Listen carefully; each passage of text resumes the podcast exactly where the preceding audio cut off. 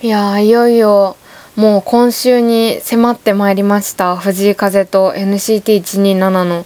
ライブがもう始まるわけですけれども。今日が日曜日。えー、収録日が22日日曜日なんですけど明日が23日のこの公開時にはもう藤井風の、えー、ライブがえっとね水曜日なのね。25日なんだけどありがたいことに発見が2日前からできるのね。だからその発見して席がもう2日前から事前に分かってる状態で行くことができるから、まあ、ありがたいしその絶対にいい席だって確信してるから私勝手にね。だからあのー、もうねあの通路側の一番端通路側のえっとねホールになってるじゃん。でこうブロックごとみたいになってるでしょ？その真ん中のブロックの一番前の列のえっと通路側がいい。そしたら藤井風が降りてきて接触の可能性があるからあちょっとあのその通路側がいいなっていうのとあと前が前5列目までくらいがいいなっていうのが超思ってます。えー、LINE キューブの椅子の大きさ変わってないといいな。LINE キューブと NHK ホールのあの椅子が大きいところがね大好き。すごい座って聴ける座っていられるからまあライブ中は座ってないと思うんだけど。でさドキドキなのがその同じ週の、えー、これも1週間切ったね28日土曜日にある東京ドームの NCT127 の、えー、ライブなんですけど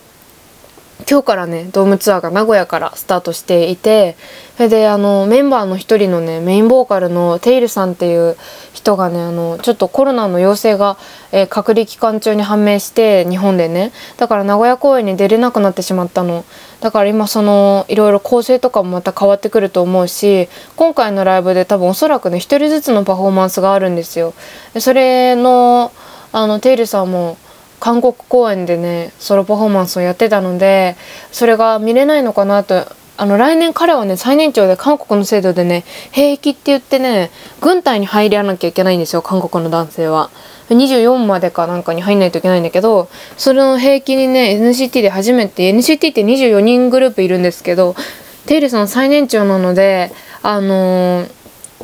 兵役がねついに始まるの。だから NCT が来あのー、今後毎年誰かが平気に行ってそれで戻ってくる。で全員揃うっていうのが10年後になっちゃうのね。だから10年間の間全員揃わない。誰かがいつも抜けているって状態になっちゃうの。なので9人全員の9人なんだけど NCT127 っていうグループはねその全員が見れるのはもう今回が本当最後なんじゃないかって言われてて日本でね見れるのが。だから名古屋のだけ参戦するファンはすごいかわいそうなんだけど私が行く東京ドームは9人出れますよっていうことなのでああ本当に良かったと思いつつね本当に名古屋のあのテイルさんのファンの分もねあの本当に歌声を聞噛みしめてまあ結構コロナってさ人によって症状が違うけどちょっと喉の調子がねインスタライブで見てた限りちょっと悪そうだったなっていうのがあったので少し心配なんですけどまあ今週はねえっと映画2本とそのライブについてちょっとドキドキを話してしていこうかなと思います。それでは、えー、始めたいと思います。Welcome to our home!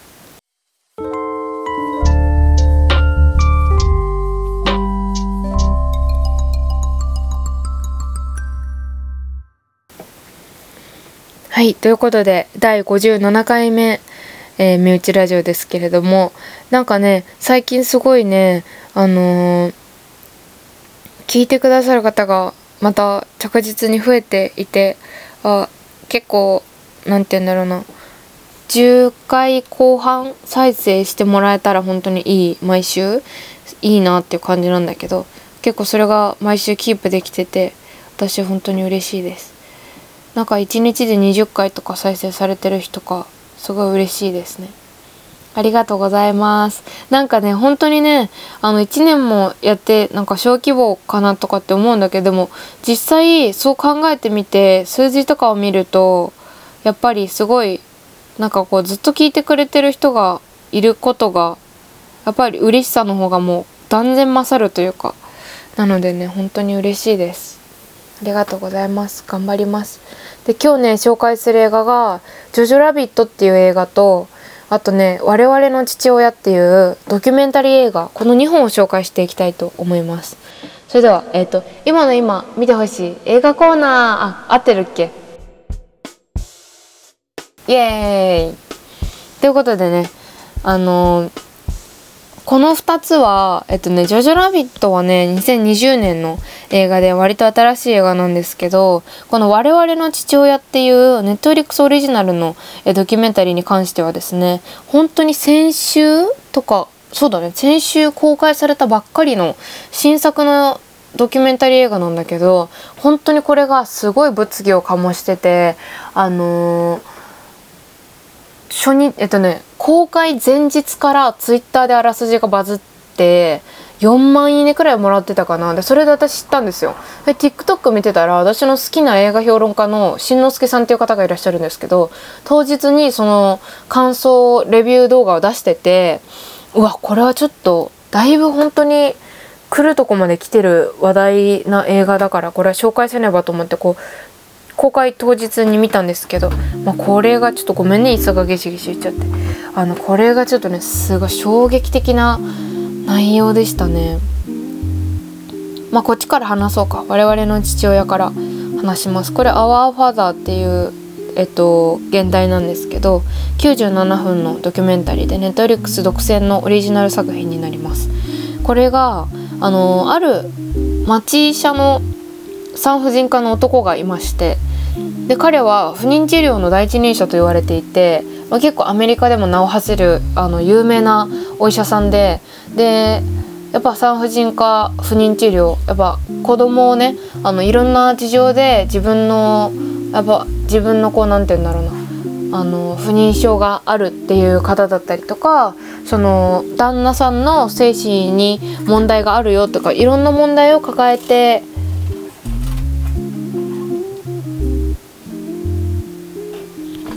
カメちゃんうるさいよ。カメちゃんキーキ。ーうんカメキーキーやめて。分かった？キーキー言われると困っちゃうよ。カメちゃん。カメちゃんなんでキーキー言うの？カメちゃんなんでキーキー言うの？静かにして。分かった？嫌ってそれ。邪魔しないでカメちゃん。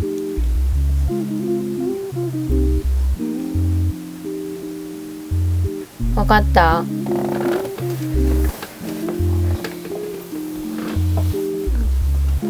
ごめんこのあらすじ言ってる間にさこのキーキーっていう音が聞こえると思うんだけどこれね亀がねうち亀飼ってるって何回か言ったと思うんだけどさこの亀がねなんか本当にねいたずらっ子でもうね構って構ってようとしてくるんですよ。うち草亀なんだけど草亀ってすごいさ好奇心旺盛な性格だからすごい人懐っこくて結構頭撫でさせてくれたりとかねあの指の周りをこうねあの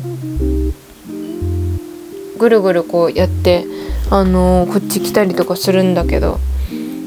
手に乗ってきたりとかね。なのでね本当に私がここにいるだけで遊んでくれってすごいもうすごいんですよね。まあ、それはさておきあらすじの話に戻りますとそうそのいろんな事情があって不妊治療を受けたい女性が、えっとまあ、数々あたくさん訪れるっていうでその不思議なまあ日本の医療ではあんまり考えられない環境かもしれないんだけどまず女の人が、あの、不妊治療を受ける女の人が、えーまあ、そのベッドの上に座るんですよ。それで看護師の人がその他の産婦人科はまあいろんな治療のあれがあるからこう階がね違うんだけどその人が担当してるその部屋っていうのがあってその部屋はあのー、その人と患者の1対1なんだよだから他の看護師の人とかはいない状況なのねそれであの初めての不妊治療を成功させて実績がある上で信頼して、えー、不妊治療を成功したっていうでその1人目のあの人からインタビューが始まるのねでその人があの街に自分に似ている人がいるっていう風に気づくわけでそのね小さな町だからやっぱりその違和感っていうのあるわけじゃん。で聞いてみる聞いてみるっていうかその人がめちゃくちゃ調べ上げるわけ。そしたらなんとあのもう当時 DNA 検査とかもあんまり発達してない中あもう出たてくらいの時が本当にお金もかかるのに自分のお金をかけながらやっていった中なんと自分の父親の精子提供者がその医者だったことが分かるわけ。でその医者は事前説明の段階であの子供をね同じ人の精子を4人以上に分けちゃいけないっていうルールがあるのね。っていうのはあの同じ血がね混ざってまあその何て言うんだろうな血縁が近い同士が結婚したりとか血縁が同じ同士があのー、配偶者になっていったりとかすることがある。それは良くないじゃん。良くないっていうかいけないことでしょ。だからあの4人って決められてるんだけど最大ね。だから偉大生のものを使用しているっていう風に言われてたりとか顔が似ている人を自分が選べたりとかっていう風なこう提供の仕方がそこは取ってたんだけどでこの医者が父親だったっていうことがわかるわけ。でもねこの医者はあくまでも僕は4人以上に提供してなくて僕があの配偶が合ってたからあの提供しただけだよって説明されるわけその時はね。でその医者っていうのはすごく寡黙でですごく頭が良くてでその時のね大学の頃の同級生とかその同じあのところで働く人とか後輩でその医者をすごく尊敬しているあのお医者さんとかいろんな人がインタビューで出てくるんだけどだんだんその人の人柄とか今まで進行してきたものはどんなものなのかっていうことがどんどん明らかになっていってで新しい事実もどんどんどんどん明らかになっていくの。でここで感づいた方もいらっしゃると思うんだけど我々の父親っていう名前の通りこの人は4人以上あるいは何十人ももの女性に自分の精子を提供して子供を産ませてたっていうことがどんどんどんどん人数が増えて発覚していくっていうもうある種スリラー的なドキュメンタリー事実のに基づいた、まあ、再現部位と事実のこうインタビュー混ざってるんだけど本人のインタビュー混ざってるんだけど、まあ、その事実に基づいた、えー、ドキュメンタリー映画でもうこれね本当に結構なんていうのきつい。そのお母さんがあのまあ主に喋るのは母と、まあ、娘。だけど DNA 検査であなたのその実際その自分のさ精子を使ってその人工授精させてあの不妊治療を成功させたっていうパターンもあったわけじゃん。でもその精子が実は自分のものではなくってその医者のもの見ず知らずの人のものだったっていうことが分かった瞬間に泣き崩れてる旦那さんとかその何十年も育ててきてくれてもう自分もあっという間にもう40歳とかになってるのに子供もいるしその子供が誰と恋に落ちてるかって言ったらその狭い町の中のコミュニティでその相手方の自分のまた同じねこの意思がみんな父親なわけじゃん。その相手の娘と付き合ってその自分の息子が付き合ってたりしたらもうそういう血縁になってしまうわけじゃん。そういう恐怖とかねどこまで広がっていってるんだこの輪は。一体。でよくよく見ると次々とその私もこの被害に遭いました。私もこの人の、えー、意思の遺伝子を受け継いでました。っていうところでもう絶対に彼女たちの一致してるところでは、ま、まずその彼を父親として認めないっていうところ。それも絶対に共通してあって兄弟の中で自分の中自分だけが目の色が違うだったりとか自分だけが肌の色髪の色が違うっていうことでずっと悩まされてきた人たちがいたわけ。でその人たちが何で気づいたかっていうと本当になんか顔が似ている人が多い。でそのその事実だけで怖いじゃん。似ているっていうことがこんなに怖く感じたことが私はなかったから本当になんかそれだけでうわーって思ったしこのね最初の1人目の被害者の、あのー、女の人が本当に調査力っていうのがすごくてもうその兄弟をね9人くらいかなあの判明した段階でそのお医者さんの家に嫁るわけ。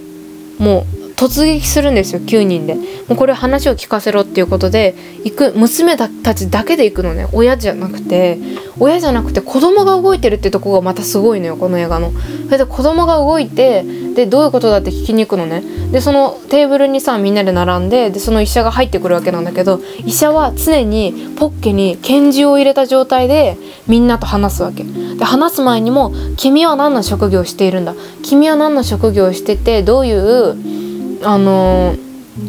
経歴なんだっていうのを全部メモしてね。まるで点数をつけていくかのように一人ずつ聞いていくわけ。えでもまるでさ私のこれは解釈だけど自分の遺伝子がどこまで優れたものに成長していっているのか実験してるみたいじゃない？だから本当にどういうつもりでやってるんだろうっていうその恐怖？っ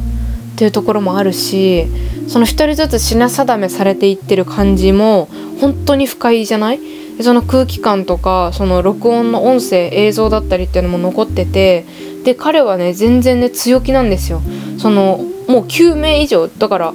範囲を越してる以上に提供していることはもうバレてるのに科学的にもね。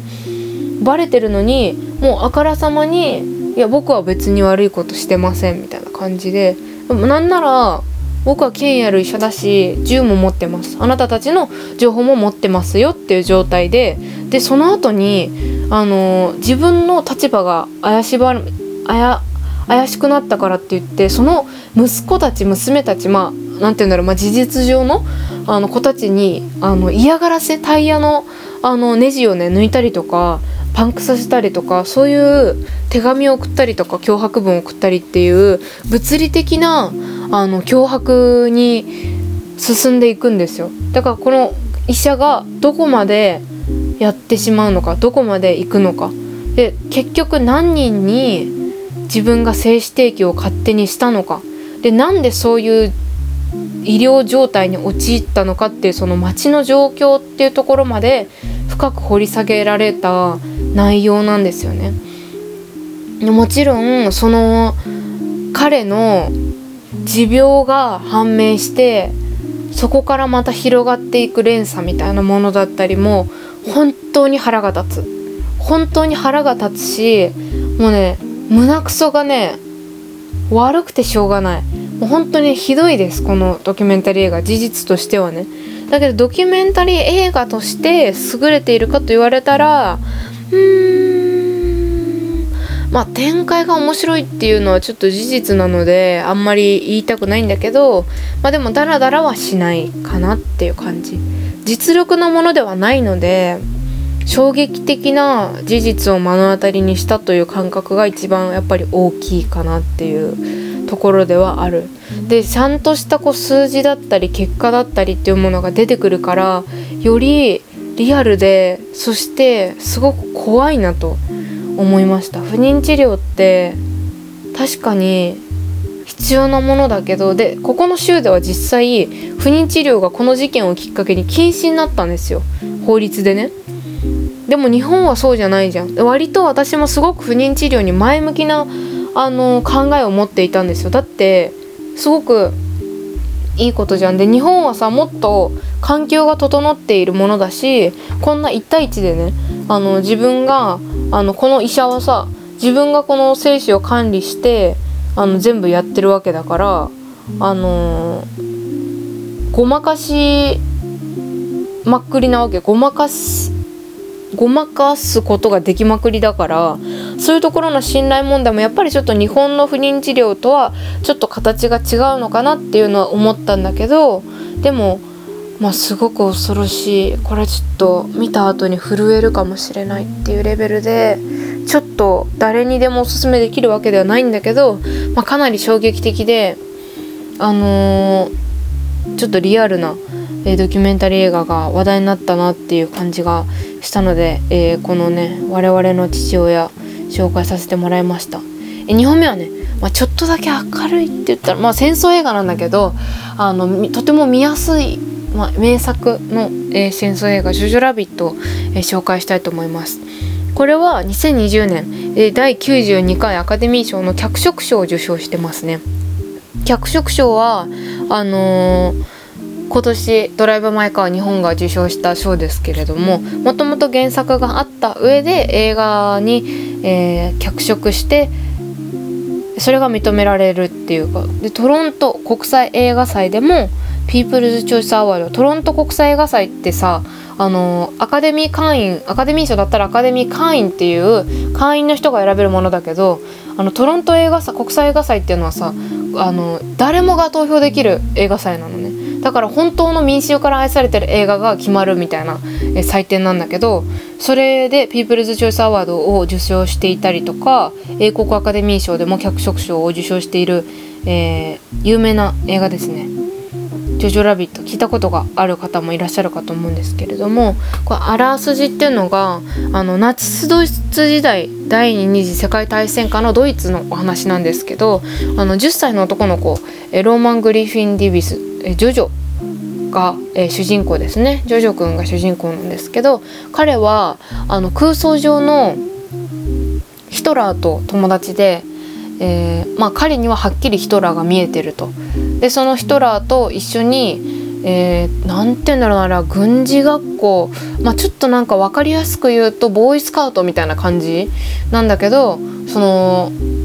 人のなんか爆薬の投げ方銃の撃ち方、えー、日々その訓練ナチスの思想だったりっていうのをあの徹底的に叩き込む学校に彼は入っててでそれ結構みんな入るの当たり前の光景。でこれ何があの怖いかって本当に何て言うんだろう何も学びがないっていうかあのナチス・ドイツってみんなが知ってる通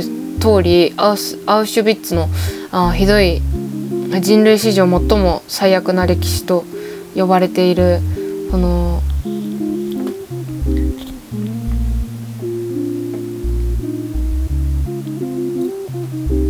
ユダヤ人大量虐殺のえー、歴史がドイツにはあるわけですけどそれをもともと知っていてどれくらい残虐なものをしていたってことをあ知っ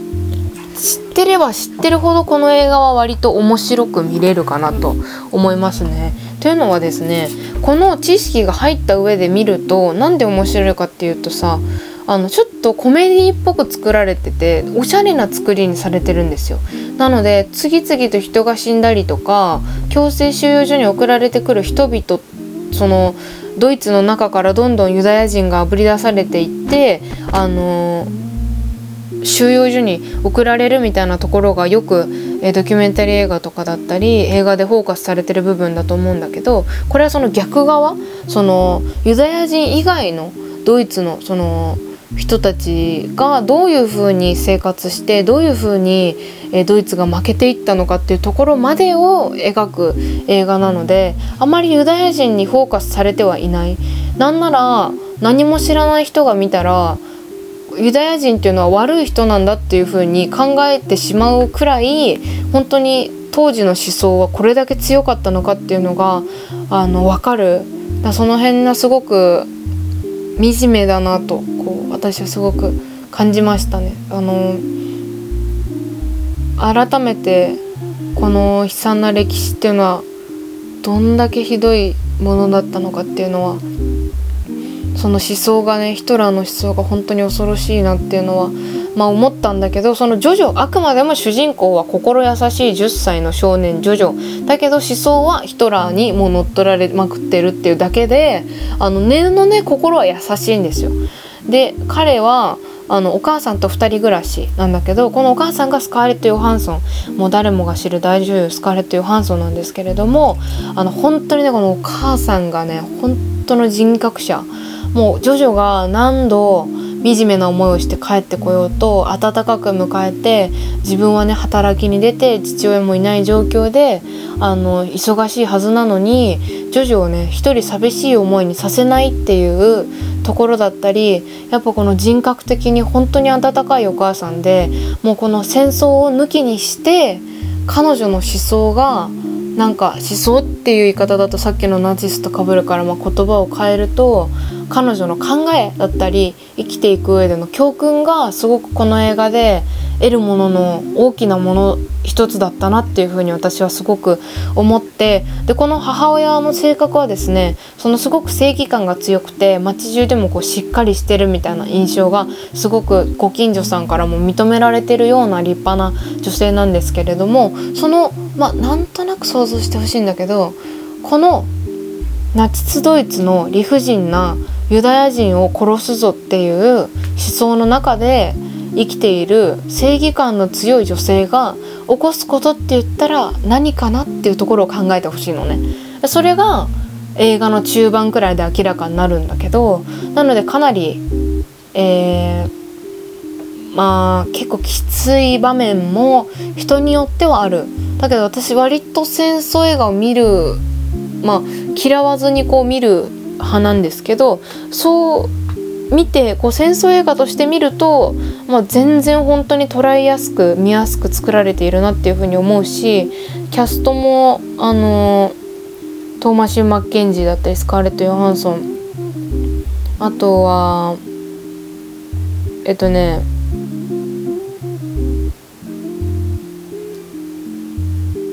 私が最もこの映画であのいい味出してるなと思ったらやっぱりレベル・ウィルソンですね。レベル・ウィルソンはあの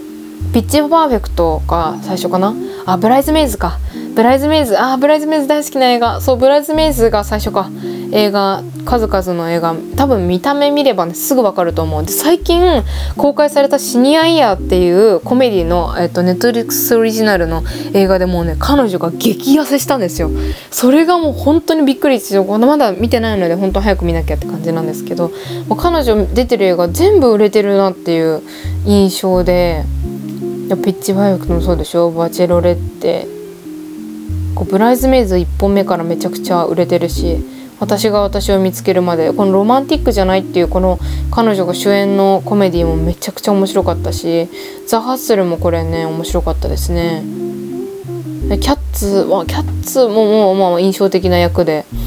だからあの役柄がみんなすごくいいっていうところとジョジョの中に住んでる人らは彼が変化していくうちにどう変わっていくのか。であとそもそもドイツの街中の中でまあ、どんどんさ襲撃されていってヒトラーは自殺するわけじゃん。それで、まあ、国民だけが残されていってアメリカから襲撃されていくっていうところで街が自分たちが本当に日本と一緒だよね。自分たちは勝ってると思ってたのに急にいや僕たちはもう負けてました。前からずっと。負けててもう劣勢な状況の中ギリギリで戦ってたんですっていうことが突然攻め込まれてから明らかになるみたいなこの街の様子っていうのがすごく初めて見る視点だったのであのその収容所とかユダヤ人にフォーカスが行きがちなこのナチスドイツのこのドイツ化のお話がこのドイツの街中がどういう風になってたのかっていうところがやっぱりすごくこの映画としては面白かったなっていう風に思うしこの監督脚本がね一緒っていうのがすごい結構マーベル作品に多く携わっててこの「イーグル VS シャーク」っていう最近 UNEXT で公開された映画も気になってるこのタイカ・ワイティティ監督。どんな人なんだろう？タイカ・ワイティティえあれなのかな？アジア人なのかな？なんか名前がアジア人みたいじゃない？あニュージーランドの監督だ。え待って。あこの人さ監督脚本もやってんのにヒトラー役もやってる。ジョジョの頭の中にいるヒトラー役を監督自らやってるんだ。すごい。そうなんだで実際のヒトラーは出てこないんですよ。ニュースに映ってたりとかそういうヒトラーは出てこないんだけど彼の思想の中のヒトラーだけは出てくるんですよね。そこもまた斬新で面白いなと。本当に徐々にフォーカスが当たっている映画なのであのナチスドイツの歴史は知っているけどどんな風にドイツがなんかこう国民たちの思想を変えていったのかっていう部分だったり子どもたちあるいはこの町の大人がどんな風に翻弄されていったのかでこう驚くべき事実が、えー、割と真ん中くらいにこうあのー、バーンって出てきます。それはねちょっとね言えないんだけどその展開が本当に本当に見てみてほしいなと思いますね。あとね本当に街の色と服の感じとかもおしゃれ曲もおしゃれだし冒頭でさあのー、流れる一番最初に流れるあのビートルズの曲があるんだけどその言葉とか内容にもちょっと注目してほしいです。私はちょっとびっくりした。これについては調べてもっと深掘りしていきたいなと思った部分なのでちょっとその音楽の言葉だったりとか内容あと服装可愛い服装それにちょっと注目して見てみてほしいなと思います。でも一個言っとくべきことは決して軽い映画ではないっていうこと。本当に軽んじて見るものではないっていうことはマジで言えるこの映画に関しては。だけど109分でテンポも良ければ物語もいいし展開もいいしジョジョも可愛いしスカレット・ヨハンソンも本当の最高の母親だしもうねあの最高の映画だったので是非見てみてほしいなと思いますちなみにこの「ジョジョラビット!」はディズニープラスだけで今独身独占配信中なので、えー、ディズニープラスに加入しているよっていう方または体験が、えー、したいよこの機会にっていう方は是非見てみてほしいなと思います今日紹介した映画は「ジョジョラビット!」2020年公開これは109分なので2時間ないので全然見やすい映画だと思いますこの「ジョジョラビット!」は NHK プラスじゃなくて ディズニープラスだけで配信しています1本目に紹介した「我々の父親」は97分のドキュメンタリー映画。これは結構衝撃的な内容になっているのでちょっと心の準備をしてからですね見てほしいなと思います。これは Netflix 独占どちらも独占作品になりますね。ぜひこの2本最近ね見てねおお結構良かったなと思う作品だったので、えー、見てみてほしいなと思います。それではまた来週も月曜日の夜9時にお会いしましょう。お相手は工藤和子でした。バイバーイ。